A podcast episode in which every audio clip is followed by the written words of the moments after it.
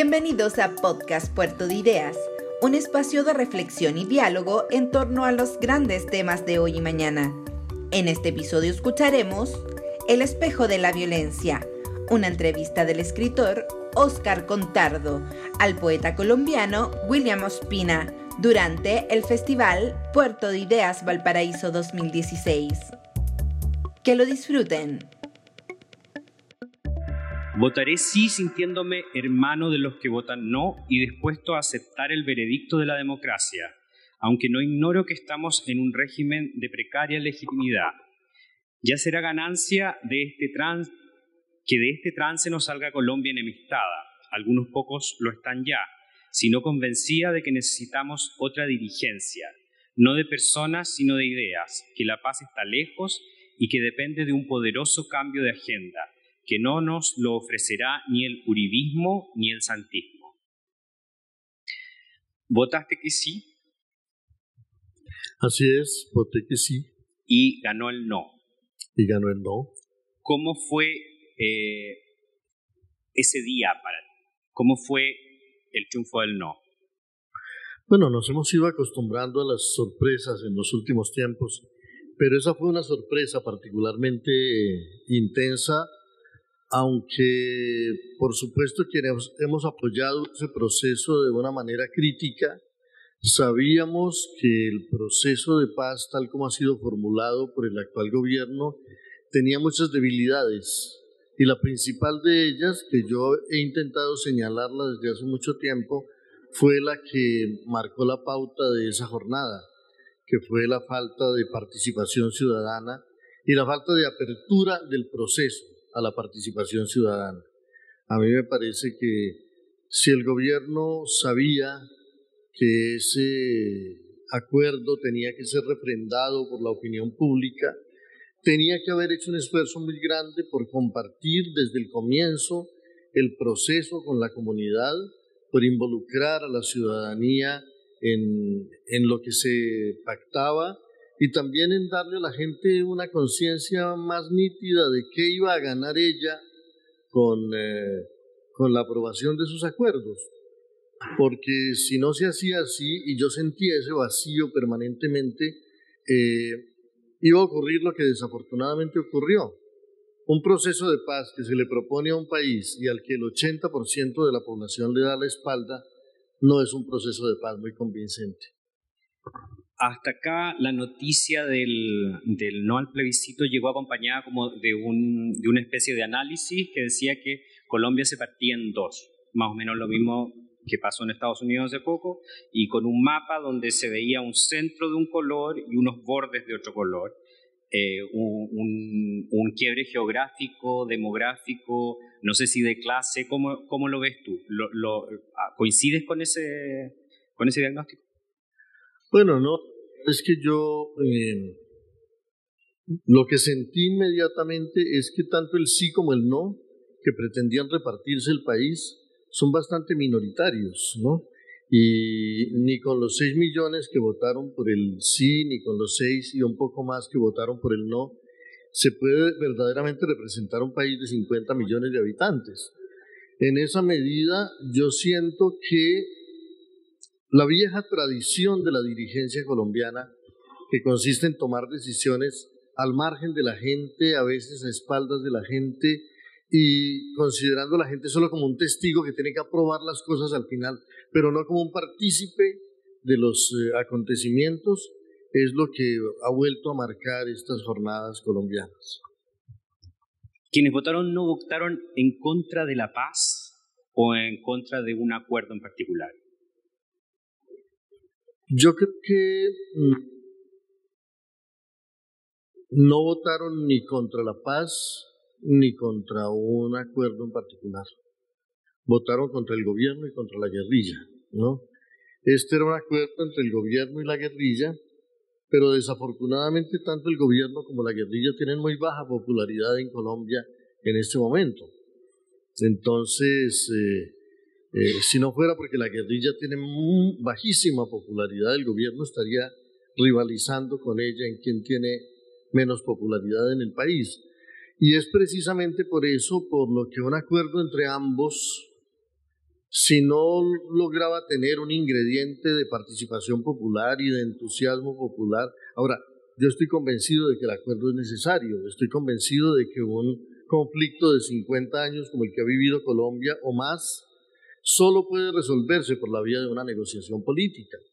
En esa medida yo nunca he estado de acuerdo con Álvaro Uribe que sostiene que a la guerrilla se la puede derrotar eh, militarmente eh, se la puede reducir, se la puede arrinconar, pero la negociación es necesaria. Lo que me parece asombroso es que quienes tomen la decisión de hacer esa negociación, de quienes opten por la paz negociada, le tengan tanto miedo al pueblo, a la comunidad, que no quieran vincular a la comunidad en el proceso y que quieran hacer que los procesos, que el proceso de paz se diseñe solo desde una perspectiva técnica, eh, un poco burocrática y un poco elitista, y confían un poco al azar que la comunidad salga a respaldarlos.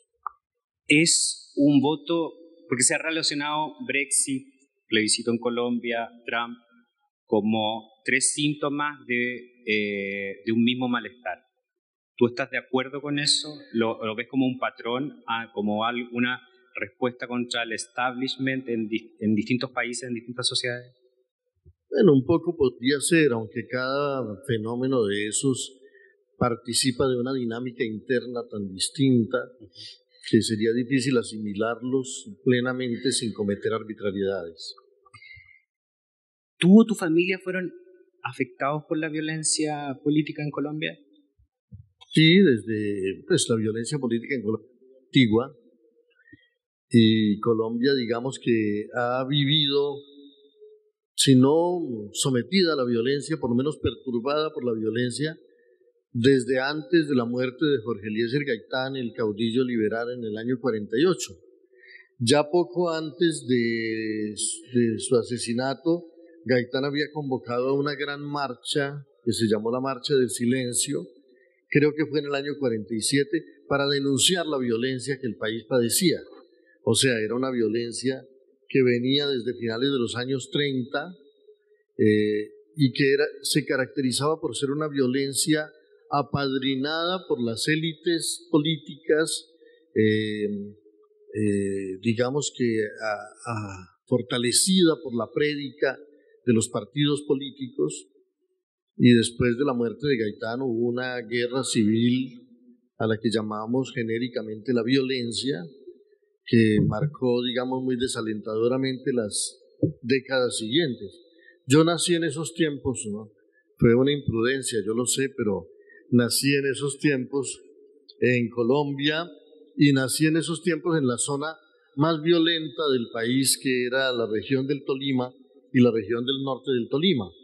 Eh, y pude, si no ver, porque afortunadamente mis padres hacían lo posible porque yo no fuera testigo de hechos terribles, sí sentía el clima de tensión, de zozobra y oía las historias, porque los niños lo oyen todo. Eh, yo oía las historias que se contaban y yo recuerdo a mis siete años preguntándome cuándo se iría a acabar ese horror. Eh, se entiende que es muy desalentador que 50 años después o más, ¿no? uno esté todavía preguntándose cuándo va a terminar la violencia. Hay una frase tuya que, que dice, todos los discursos de poder son tramposos, pero solo los discursos del poder alcanzan efectivamente a la muchedumbre. Me gustaría que me explicaras esa palabra. ¿La muchedumbre lo podríamos entender como los ciudadanos o hay una idea de muchedumbre distinta? Yo creo que sí, la muchedumbre en términos casi que matemáticos, ¿no? La, la mucha gente. ¿Y cuál fue la trampa que no alcanzó a la muchedumbre entonces? Perdóname, yo leo el texto, por favor.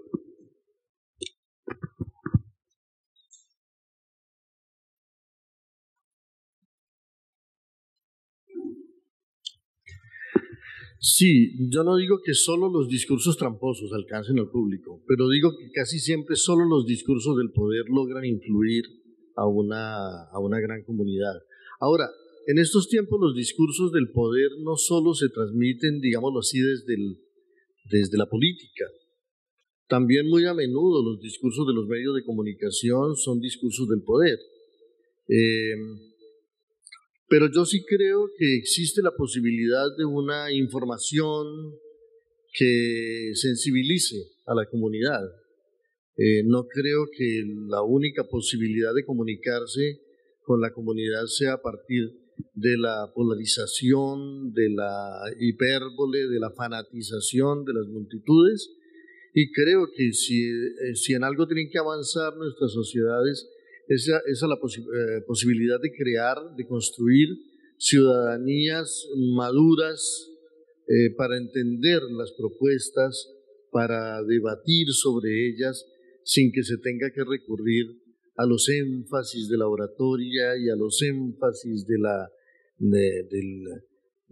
apasionamiento político que durante tanto tiempo fueron los instrumentos eh, en todo el continente y tal vez en el mundo de la política. Hay algo que siempre me ha llamado la atención, que es el lenguaje de los colombianos, el acento, la forma de hablar, el uso del idioma, que me parece tremendamente gentil eh, o, son acogedores. He tenido que viajar dos veces a Colombia y, y en ocasiones como si estuviera como en la colonia, en la forma de tratar por un lado eso, que, em, que resulta muy, hay una formalidad, y por otro lado, la constatación de una violencia cotidiana. Eh, ¿Hay un quiebre en eso? ¿Hay una naturalización eh, de la violencia? Em, ¿Cómo se vive cotidianamente? Bueno, para los colombianos, yo sé que para todos los pueblos, pero para los colombianos de una manera particular, el lenguaje es algo muy importante. Lo es tal vez más que en otros sitios por el hecho de que en Colombia son muy pocos los factores de unidad de la sociedad colombiana. El territorio es extraordinariamente diverso, las regiones no se parecen unas a otras, eh, los climas, eh, la geografía, la, eh, las culturas son también distintas dependiendo de si uno está en el litoral del Caribe o en el litoral del Pacífico o en la cordillera de los Andes o en la región eh, de, los, de los ríos, de los valles fluviales eh, centrales o en la región de la Orinoquia o en la Amazonia. Siempre hay eh, grandes diferencias y a lo largo de la historia no fue posible construir una eh, un relato unificador de toda esa diversidad. La principal característica era y sigue siendo la diversidad, pero ni la geografía, ni el elemento racial, ni casi el elemento cultural permitían formular como ese, eh, esa ilusión de identidad. Y entonces fue la lengua la que siempre unificó al país, ¿no? Primero la lengua como instrumento de la religión, después la lengua como instrumento de la política y ahora en gran medida la lengua que sobre todo agencian los medios de comunicación, aunque también por supuesto las artes, eh, han sido ese factor cohesionador. Entonces, para los colombianos, tal vez por eso el lenguaje ha sido tan, tan central, ¿no? Si no fuera porque tenemos esa lengua común, casi que nada nos uniría de algún modo, o serían un poco más invisibles los lazos que nos unen. Y tal vez eso explica por qué en el campo de la literatura incluso no ha habido grandes eh, aventuras con el lenguaje, grandes, eh, eh, gran pasión por las vanguardias, por la experimentación, porque algo, conservar como la, la pureza del lenguaje, conservar la claridad del mensaje, termina siendo muy importante para nosotros no solo como factor estético, sino como factor de identidad. Entonces, eh, tal vez eh, así se explica un poco ese, eh, ese excesivo formalismo, si no fuera porque también hay otras razones de tipo más político, si se quiere. en Colombia hubo también una tensión original la tensión entre los pueblos, eh, digamos, interiores, los pueblos de la cordillera y los pueblos de los litorales, y entre el pueblo central, entre la comunidad central que formaba la Nueva Granada y la región de Venezuela y de Ecuador, que originalmente formaban parte del país. Entonces, eh, eh, de todas esas fuerzas en tensión, nació, diría yo, esa, esa manera, ese estilo. Y lo digo sobre todo porque ha habido una, un debate muy antiguo en Colombia entre dos factores de la política, que son el bolivarismo y el santandereanismo, ¿no? o el santanderismo. Bolívar y Santander encarnaban el uno la, la mirada venezolana sobre la historia y Santander, digámoslo así, la mirada colombiana. Y resulta que mientras Bolívar era un hombre práctico, era un hombre de acción, era un hombre de decisiones, como buen militar eh, y como buen eh, mm, romántico, diría yo, apasionado, eh, Santander era un hombre de un jurista, ¿no? Para quien lo más importante eran las normas, casi que las normas estaban antes que las realidades, ¿no? Y entonces eh, en Colombia existe también ese formalismo jurídico que parece atraparlo todo y enredarlo todo. Y si algo estamos viendo en estos momentos con respecto al proceso de paz, por eso me parece interesante señalarlo, es que en momentos en que hay que tomar decisiones políticas, porque para superar esa guerra hay que hacerlo políticamente, hay quien cree que las soluciones son jurídicas y que hay que perderse en laberintos de incisos y de artículos y de fórmulas y de eh, que finalmente no, no permiten avanzar hacia transformar la realidad en otro sentido. Una, una, una manía del excesivo puntillismo jurídico eh, que debía estar ahí para evitar la guerra, pero que no puede estar ahí para evitar la paz. No puedo dejar de preguntarte algo. ¿Te parece que hablamos muy mal acá? perdón? Eh, es que acá no se escucha bien, hay rebote. Si te parece que hablamos muy mal los chilenos. No, por supuesto que no. Yo, yo pienso que cada nación tiene su música, ¿no? Y cada nación tiene su, eh, su, su lengua, ¿no?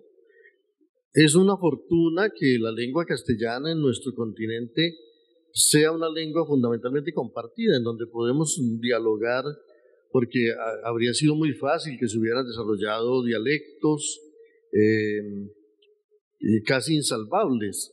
Se dio en España, que es un territorio mucho más pequeño, y sin embargo hay naciones eh, lingüísticas distintas por todas partes.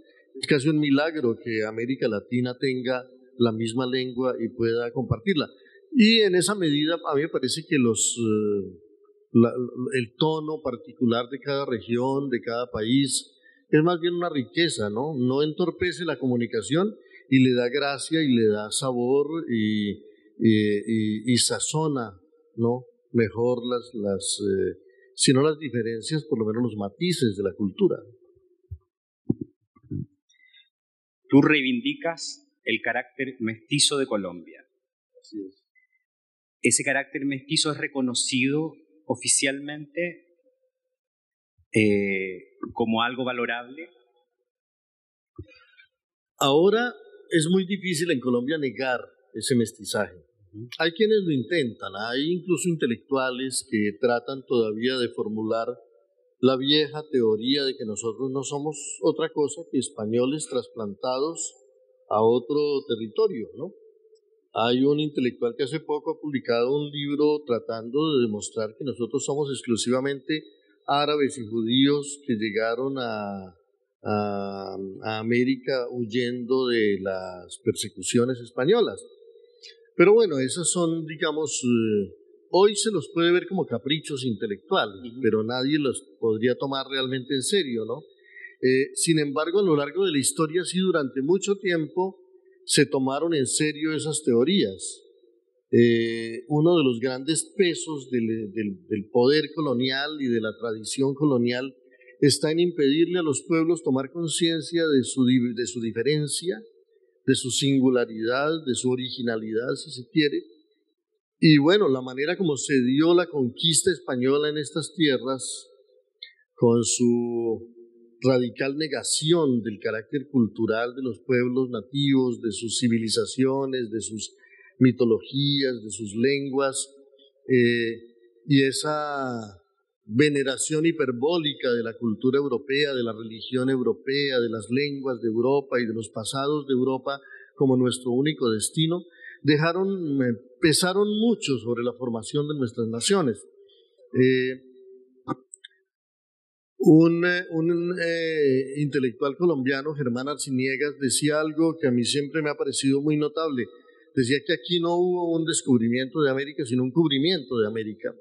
Que cuando llegó la cultura europea, en realidad no llegó a cubrir, a descubrir, sino a cubrir el mundo americano, a cubrir todo lo que en América había. Y una de las consecuencias de eso es que nosotros llevamos cinco siglos descubriendo América, porque todos los días nos toca descubrir algo que estaba borrado, que estaba sepultado, que estaba acallado. Eh, y eso se da en todos los campos, inclusive nos toca descubrir nuestra propia naturaleza, porque nos crearon incluso la leyenda de que solo los pinos, los eucaliptos, los cipreses, no, la, la, la vegetación europea era, digámoslo así, la forma superior del paisaje y tuvo que venir el barón de Humboldt a comienzos del siglo XIX a, embriagarse de maravilla viendo la exuberancia de la vegetación americana y de la fauna americana, pero todavía hay mucha gente, y sobre todo en esa región equinoccial nuestra, que, que sigue pensando que un paisaje solo es lindo si parece Suiza, ¿no? y en esa medida eh, se niegan a ver el esplendor de la, de la biodiversidad y creo que si algo ha atentado contra la riqueza natural de nuestra tierra es esa manera exotista de mirarnos siempre como, como una especie de mundo en, borrador que todavía no ha accedido a las excelencias del, del, del mundo pleno. ¿no? Y creo que en Colombia todavía eh, hace falta un esfuerzo por reivindicar eh, de todas las maneras posibles esa riqueza de lo que somos, no, no excluyendo el mundo europeo, que ya es irrenunciable. Ya no es hora de salir a decirle a Colón que no desembarque. Pero, por supuesto que así como hemos perdido eh, cinco siglos negando el valor de nuestras culturas nativas, de nuestros pueblos indígenas, de sus lenguas, de sus mitologías, de su cosmovisión y de los pueblos africanos que tantas cosas le han aportado a nuestra cultura, ¿no? Tampoco podríamos pues perder los siguientes cinco siglos negando nuestra composición europea y nuestra pertenencia al mundo europeo. Y lo que nos da realmente nuestra originalidad a todos los pueblos de América Latina es precisamente el pertenecer a tantas tradiciones distintas y poder hacer síntesis con ellas. Hay una figura que tú admiras mucho, o eso me parece a mí al menos, que es Juan de Castellanos. Me gustaría eh, que explicaras quién fue Juan de Castellanos, cómo lo descubriste y cuál es, em, cómo repercutió en tu pensamiento y en tu obra. Sí, bueno, yo, mm, yo me decía desde niño, porque algo ya he tenido de relación como con, ciertas tradiciones culturales, que, extraño que la conquista de América no hubiera dejado una gran huella en la poesía, siendo como es el hecho central de la historia del mundo en los últimos eh, siglos, ¿no? El descubrimiento de América y la conquista de América y todo lo que contuvo es un hecho, es una saga épica, asombrosa y, casi que parece una historia de ciencia ficción o por lo menos una, una saga de literatura fantástica, porque no hay nada más parecido al descubrimiento y la conquista de otro planeta. Dos mitades del mundo que no se habían visto nunca y que habían evolucionado independientemente durante miles y miles de años, se encontraron de pronto. Y cada una tenía sus, eh, sus lenguas, sus mitologías, sus religiones, su cosmos, pero desafortunadamente todo se resolvió en un choque demasiado violento y demasiado atroz. Pero yo un día me encontré con la obra de Juan de Castellanos que era, digamos, un discípulo bastante audaz de Alonso de Ercilla.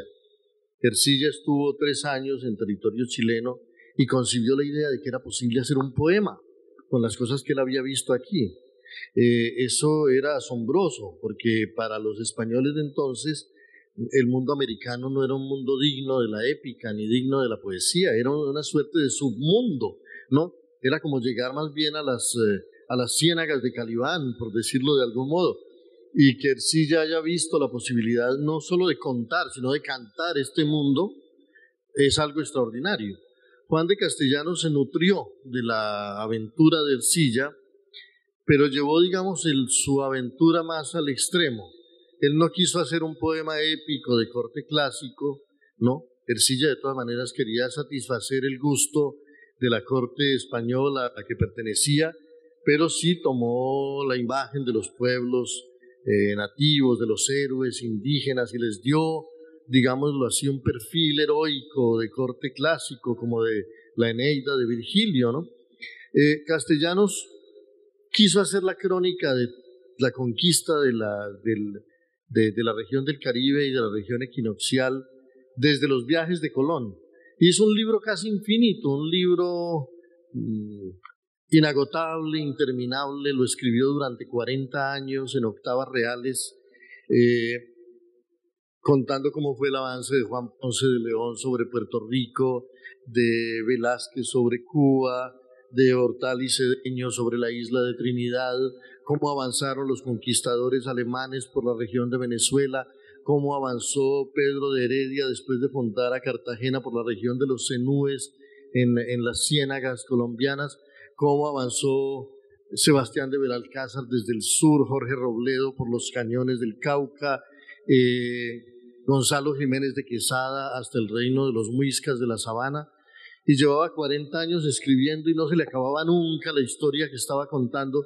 Y cuando, y, cuando murió a los 87 años, él había empezado a escribir a los 42 o algo así, todavía se le quedaba mucho en el tintero, ¿no?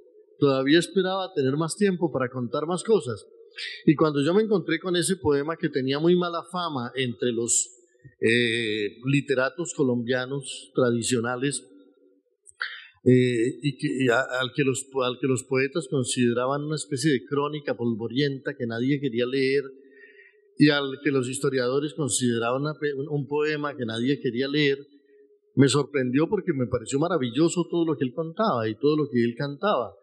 Y me pareció que era la, la versión de la conquista que no podía darnos un historiador porque los historiadores eh, siempre están eh, atentos solo a ciertas cosas que les parecen importantes en los históricos, mientras que a los poetas les parece importante que un pájaro cante, que un caimán abra la boca. Tú, tú habla, hablas también, o escribes también sobre la incorporación del lenguaje americano en ese poema.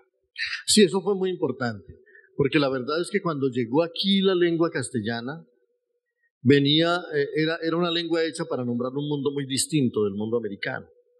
Y curiosamente esa lengua que este, era tan madura que estaba en vísperas de escribir el Quijote, enmudecía ante América, porque no tenía palabras para nombrar nada de lo que era específicamente americano, ni los, ni los árboles, ni los pájaros, ni los climas, ni los pueblos nativos, ni sus costumbres, ni sus regiones.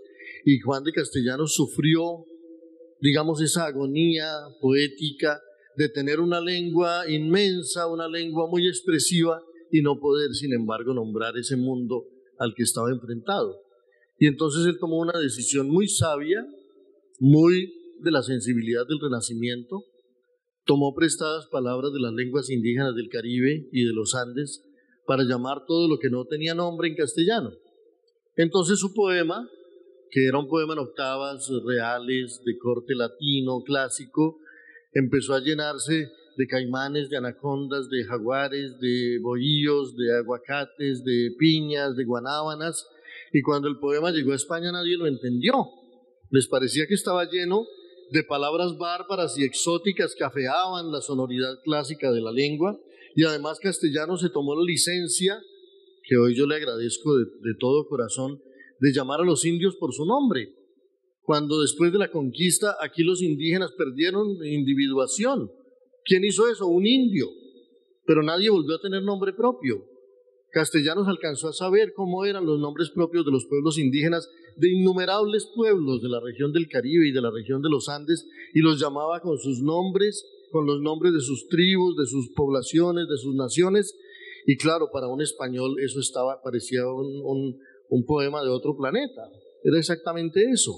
Y entonces nadie quiso aceptar eso como poesía y creo que han tenido que pasar siglos para que aprendamos a ver en ese poema, digámoslo así, el descubrimiento de un mundo y la inauguración en la lengua de una alianza de los mundos.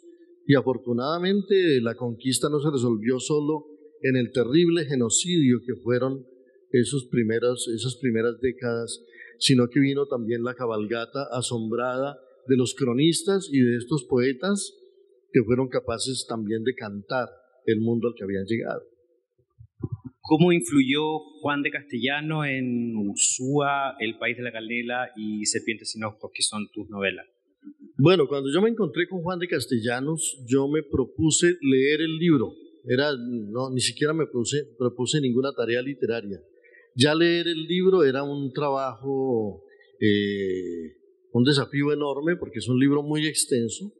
Me propuse leerlo y comentarlo, ir leyendo los versos, ir haciendo una valoración de los versos, porque lo primero que me dije es, yo entiendo que los críticos españoles no hayan sido capaces de apreciar el valor poético de esta obra, porque había muchos desafíos mentales allí que era difícil superar, eh, y porque ellos en todas esas palabras no ven un significado, ven sonoridades vacías.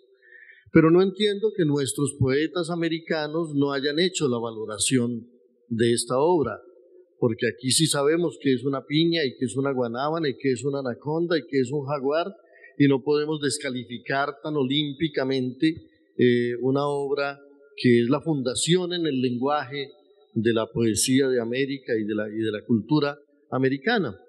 Entonces me propuse escribir un libro sobre Juan de Castellanos, sobre las elegías de varones ilustres de Indias, y le dediqué casi 10 años a esa lectura y a la escritura de ese libro que se llama Las Auroras de Sangre. Eh, y cuando ya terminé de hacer esa suerte de biografía de Castellanos y esa valoración estética, literaria de su poema, y creía ya haber saldado mi deuda con el siglo XVI, se me ocurrió que a lo mejor yo podría recrear alguno de los episodios que Juan de Castellanos contaba. Y el que más me interesó fue el de los primeros viajes al Amazonas. Me dije, ¿por qué no escribir un libro para comparar lo que fue el primer viaje al Amazonas de Orellana en 1541, que fue un viaje de descubrimiento? No sabían que existía el Amazonas, creían que iban a encontrar bosques de canela y, se encontraron con el río y se los llevó el río y por meses eh, no sabían hacia dónde iban por una selva que crecía. Comparar ese viaje con el viaje que 20 años después emprendió Pedro de Ursúa, que ya no era un viaje de descubrimiento, sino un viaje de conquista, ya sabían que existía la selva, ya sabían que existía el río y concibieron muy a la española de aquellos tiempos que eso era posible conquistarlo, que la selva amazónica era susceptible de una conquista, ¿no? Y de una dominación. Entonces, comparar esos dos viajes me interesaba mucho y, así emprendí mi relato, que pronto se me fue convirtiendo en tres novelas más o menos eh, extensas.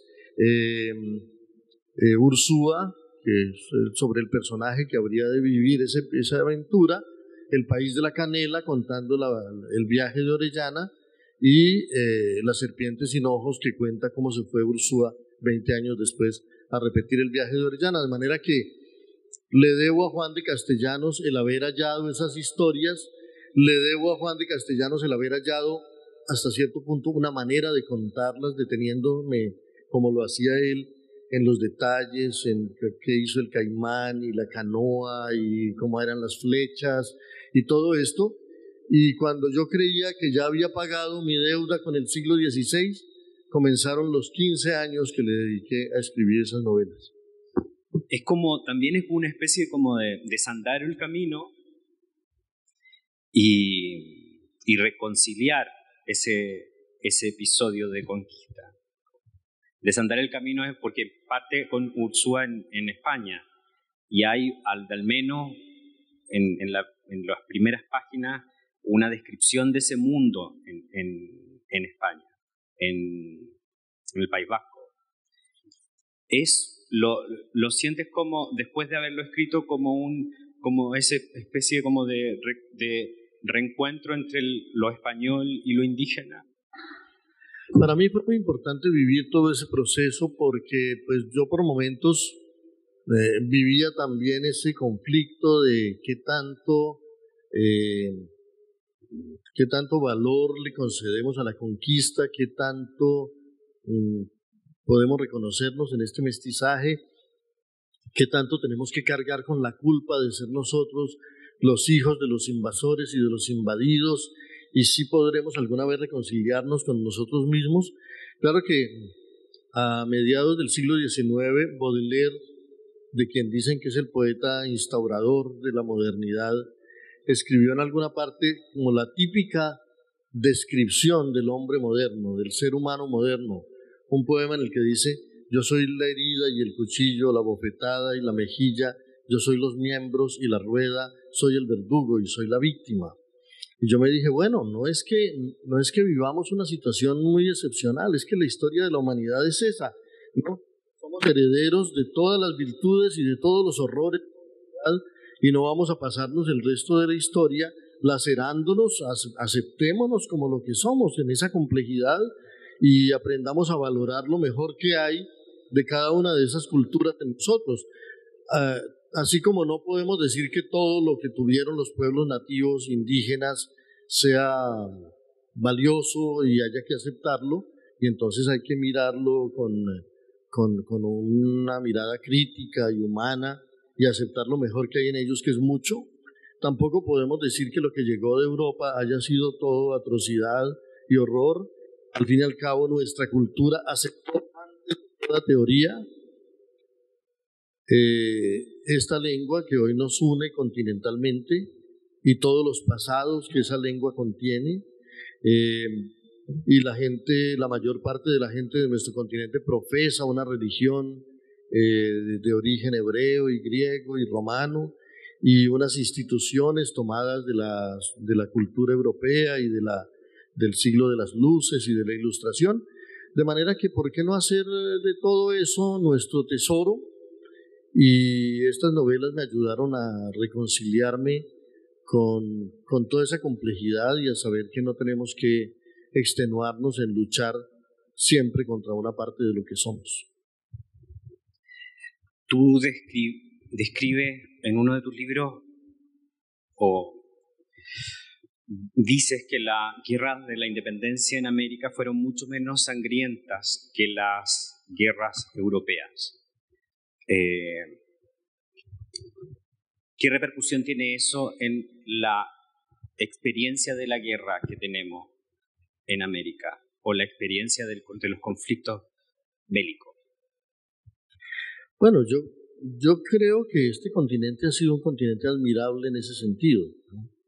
Y lo digo desde Colombia, que es tal vez de todos los países el que tiene una experiencia de violencia más eh, eh, más eh, eh, acentuada o por lo menos más prolongada. Son contadísimas las guerras entre naciones entre, en nuestro continente en los últimos siglos, ¿no? en los dos siglos que, llevamos de independencia, son contadísimas las experiencias de guerras y nunca fueron guerras ni prolongadas ni, ni, ni, terribles en, en, víctimas. ¿no? Eh, ha habido desencuentros y ha habido choques, naturalmente, pero a mí me parece que ha sido un continente muy pacífico en términos de lucha entre naciones eh, y de lucha incluso entre, entre tribus y entre ídolos gentilicios. En cambio, ha sido un continente de mucha violencia entre hermanos. Pero casi siempre esa violencia eh, ha tenido como dos factores principales eh, que todavía vale la pena interrogar mucho. ¿no? la política, la, la, manipulación de las élites sobre los pueblos para ponerlos a pelear entre sí, siguiendo tal vez el viejo adagio de, o la vieja consigna eh, divide y reinarás. Eh, y por otro lado, la, mm, si no la pobreza, que no creo que necesariamente produzca violencia, si la desigualdad, que deja un rastro de resentimiento de los pueblos. La verdad es que la marginalidad, la exclusión y la falta de oportunidades y la falta de una educación generosa se arroja a los pueblos desamparados a toda forma de rapacidad y de, y de conflicto. Y yo diría que buena parte de la violencia que vive en pueblos como Colombia no es una violencia ciega ni una violencia inexplicable, sino que tiene perfectamente explicaciones a la luz de, de, de un mundo que no respeta a la gente, pero que le pide a la gente respeto, y muy a menudo de un mundo en el que el ciudadano tiene que respetar la ley, pero la ley no respeta al ciudadano. Eh, ese tema, el de la desigualdad,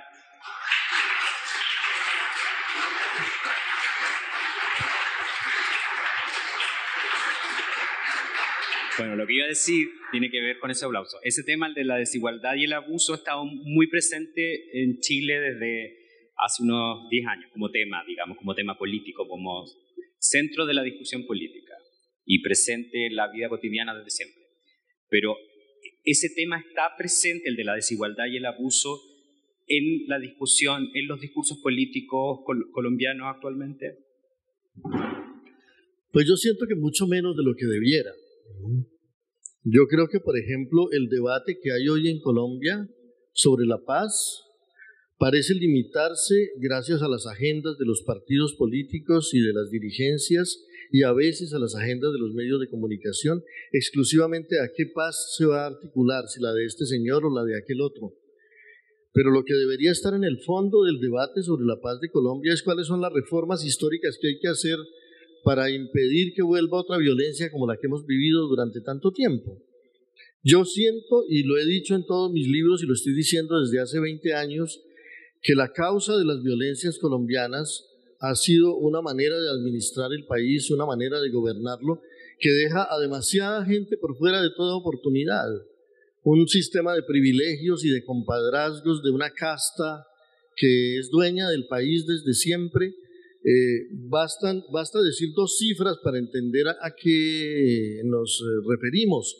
Eh, Colombia es un país de 50 millones de habitantes y, y, tiene 30 millones de hectáreas susceptibles de ser aprovechadas económicamente y la mitad del territorio productivo de Colombia está en manos de 2.500 personas. Y la mitad de los depósitos que hay en los bancos está en manos de 2.500 personas. No hay que preguntar más de por qué el país vive en esas convulsiones y en esa incertidumbre y en esas eh, dificultades. Durante mucho tiempo se han aplazado unas reformas que incluso buena parte de nuestros países han hecho. La reforma eh, mexicana, eh, la reforma liberal mexicana se hizo en la segunda mitad del siglo XIX, separando la iglesia y el Estado y haciendo una reivindicación del mundo indígena, por ejemplo y cada país intentó hacer esas reformas mm, parcialmente al menos. En Colombia nunca se abrieron camino las reformas liberales. Entonces sigue siendo un país donde una concentración de la riqueza, de la tierra y, y de los privilegios demasiado grande. Y yo siento que toda paz que se diseñe será una paz imperfecta si no se tiene en cuenta a la gente y las urgentes necesidades de unas reformas mínimas que hagan del país una democracia verdadera. ¿Cuál es la figura habitual de Simón Bolívar y cuál es la figura que tú descubriste? Bueno, Simón Bolívar es un personaje asombroso. Yo empecé a estudiar sobre él eh, para tratar de superar la, la, versión que me había dejado, digámoslo así, la cartilla escolar, ¿no?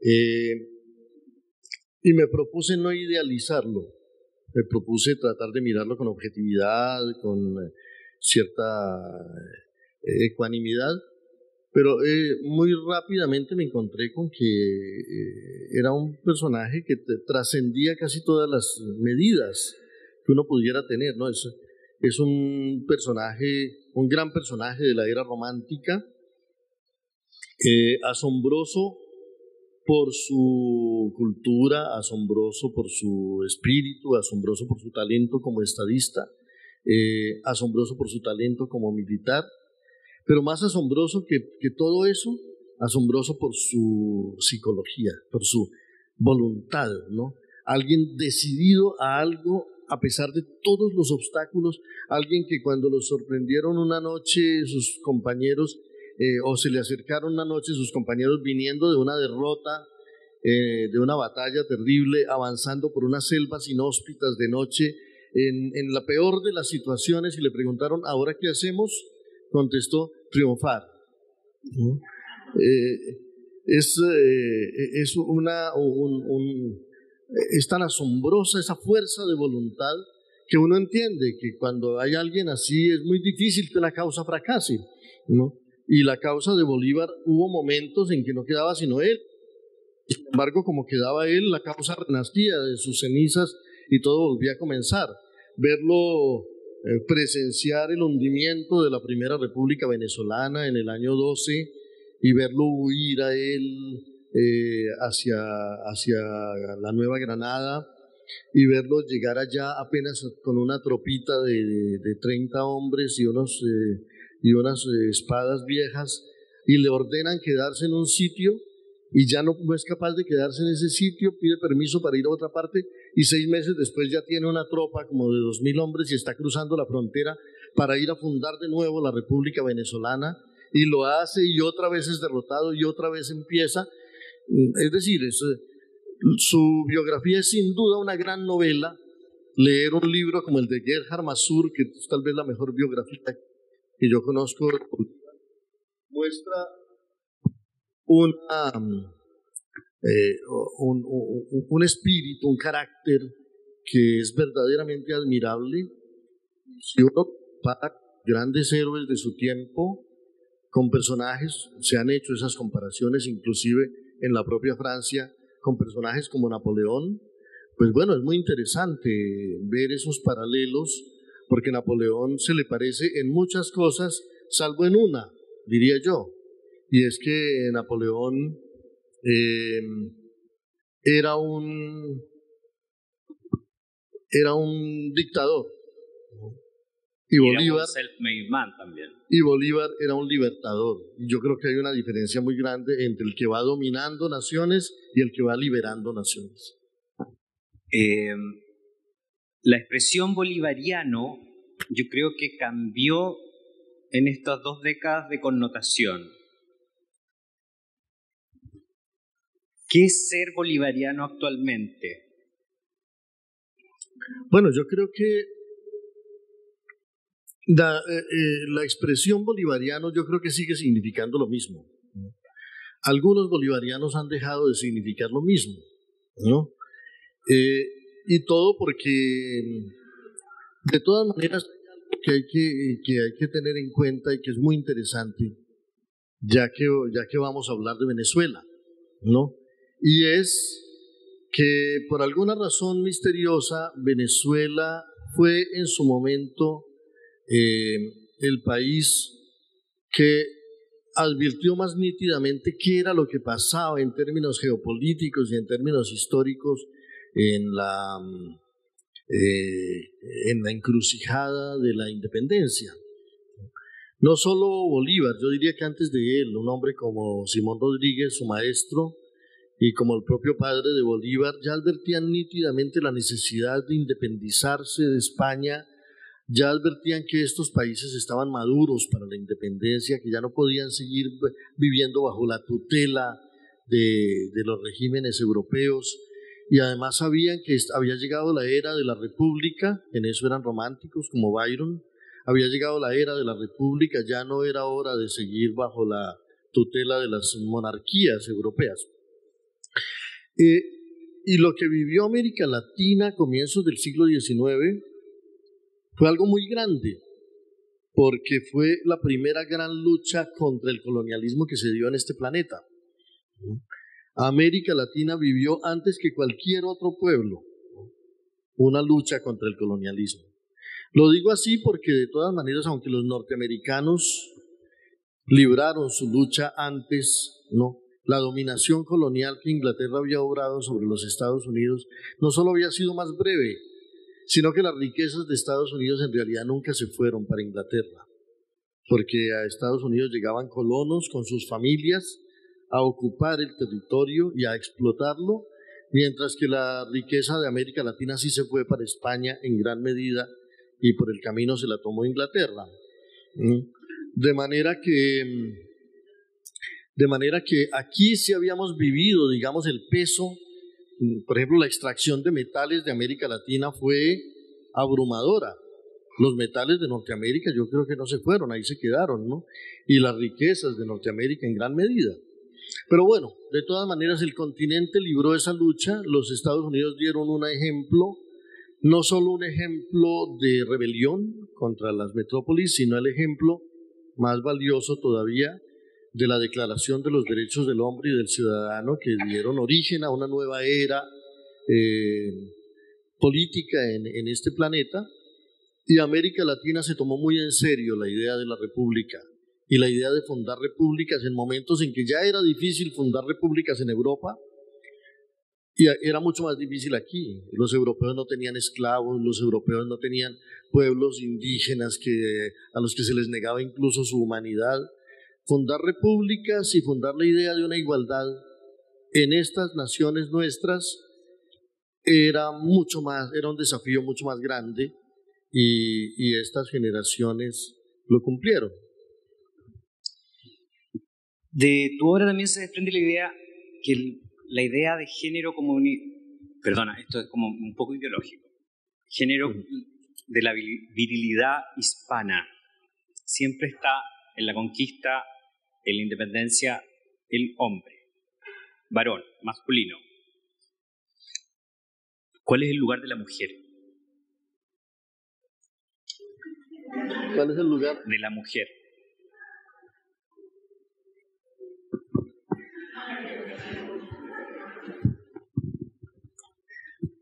Es una, es una pregunta que está abierta no solo con respecto a la política y no solo con respecto a la vida social. ¿no? Es una pregunta que está abierta incluso en terrenos donde no parecería haber tanta, tantas dudas, como en el campo del arte, por ejemplo. ¿no? También nos preguntamos por qué. Parece haber una hegemonía masculina en el campo de la, de la literatura, en el campo de las, de, de las artes, ¿no? no una primacía absoluta, pero sí digo yo una hegemonía. Y eso tiene que ver, yo creo que sobre todo, con un modelo patriarcal que impera en el planeta hace mucho tiempo y del que no son inocentes las religiones, ¿no?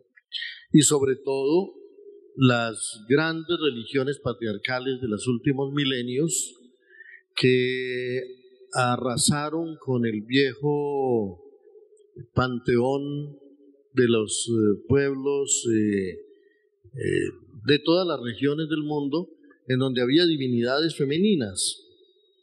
La idea de una divinidad femenina desapareció con el, mundo, con el triunfo del mundo cristiano y con el triunfo del mundo islámico y hasta un poco con el triunfo del, bueno, y por supuesto del, del, mundo judío.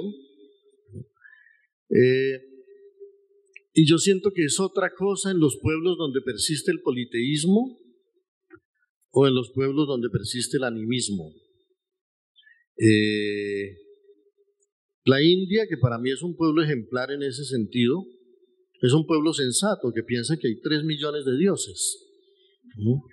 Eso ya más o menos es una medida razonable, ¿no? Eh, y si uno le pregunta a un hindú eh, porque ellos creen que hay tres millones de dioses y le dice que es que nosotros pensamos que no hay sino uno, el hindú le puede explicar con serenidad que ellos también piensan que hay un solo Dios, que en realidad son tres y que para algunos fines se van volviendo 30 y 300 y 3 mil y 3 millones. Dicen que, que si hay un solo Dios, ese Dios es tan inmenso, tan inabarcable, tan luminoso, tan cegador, tan absoluto que es imposible acercársele siquiera, que es imposible siquiera concebirlo, y que entonces ellos necesitan unas 3 millones de ventanitas para asomarse a la divinidad, ¿no? Para asomarse a las distintas virtudes de la divinidad, a su piedad, a su capacidad de destrucción, a su capacidad de creación, a su capacidad de alimentar, de nutrir, de hospedar, de proteger. Y entonces uno empieza a entender que no es que sean mundos incompatibles, sino maneras de razonar distintas, ¿no? Y maneras de organizar de una manera distinta nuestra percepción del universo. Eh, yo siento que los pueblos politeístas son mucho más respetuosos de, no digamos de los dos géneros, sino de la pluralidad de géneros que hay en este mundo y de la pluralidad de sensibilidades que hay. Eh, y que hay una deformación de principio que ha hecho que las sociedades patriarcales parezcan, solo parezcan, dejar en el hombre como el protagonismo de un montón de cosas. Porque la verdad es que a las mujeres les ha tocado buena parte del trabajo, ¿no? Y a los hombres buena parte de los créditos, ¿no? De la, de la civilización hasta el punto de que a veces uno se encuentra con familias en las que se le pregunta al marido, ¿usted trabaja? Y él dice, sí, yo trabajo, voy todo el día a la oficina o al empleo o no sé qué cosa. ¿Y su mujer trabaja? No, ella está en la casa. ¿no? Mirando el techo. Y claro, eh, quien está trabajando verdaderamente, por lo general, es ella. ¿Quién sería una gran colombiana? Si hay un Simón Bolívar, ¿quién sería una libertadora o algo parecido? Bueno, no, no creo, no creo que la cosa se presente en esos términos de equivalencias, ¿no? Es muy posible que las grandes abnegadas heroínas de la independencia hayan sido las mujeres, ¿no? Y es muy probable que parte de su abnegación y de su heroísmo significó que ni siquiera reclamaron el, eh, el título de libertadoras que debieron, por supuesto, eh, la labor que debieron cumplir muy ejemplarmente de muchas maneras. ¿no? Eh, pero yo siento que, que en, en, todos los casos es, uh, forma parte de los errores del mundo y, y no digamos solo de nuestra época, un montón de prejuicios que reinan por ahí como verdades inapelables. La de que hay gente importante y hay gente no importante, la de que hay gente con historia y hay gente sin historia, la de que hay gente que es artista y gente que no lo es. Yo creo que todas esas cosas tendremos que revisarlas porque realmente de ahí no sale nada en términos de civilización. Gracias por escuchar Podcast Puerto de Ideas.